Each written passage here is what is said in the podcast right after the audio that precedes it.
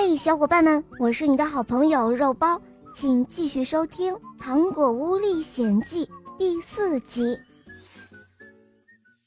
兄妹俩高兴极了，他们到处的跑。就在地下室里，他们发现了有一个大大的箱子，于是他们打了开来。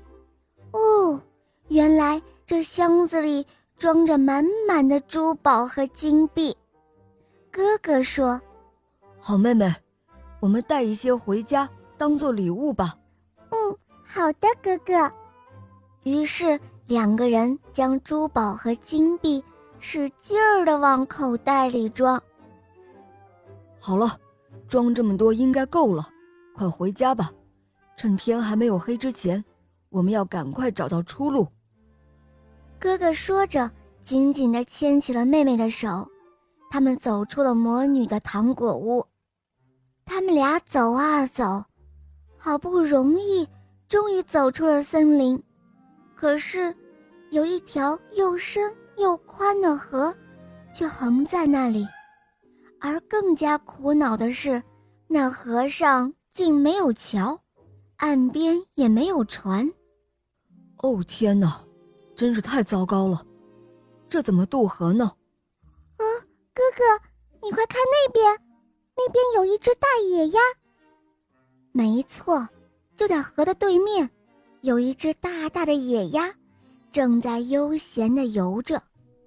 妹妹急忙喊道：“哥哥，我们可以拜托野鸭先生啊，他可以把我们驮过去的。”于是两个人一起叫着：“野鸭先生。”拜托你载我们到对岸去好吗？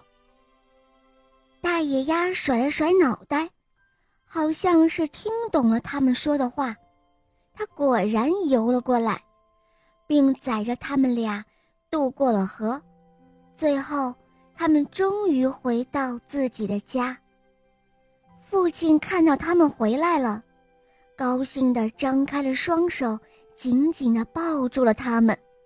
兄妹俩将身上的金银珠宝都拿了出来，他们说：“爸爸，你看，我们给你带回礼物了。”接下来，他们又将自己的经历告诉了爸爸。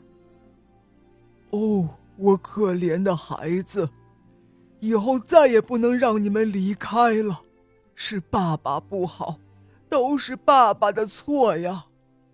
原来。就在两个孩子不在的这段时间，爸爸每天都在后悔与内疚中过着悲伤的日子，而那位新妈妈也生病死了。从此之后，他们一家三口又快乐的生活在一起了。好了，小伙伴们，今天的故事肉包就讲到这儿了。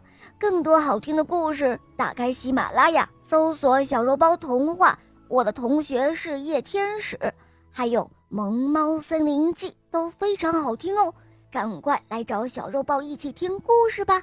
好了，我们明天再见，么么哒。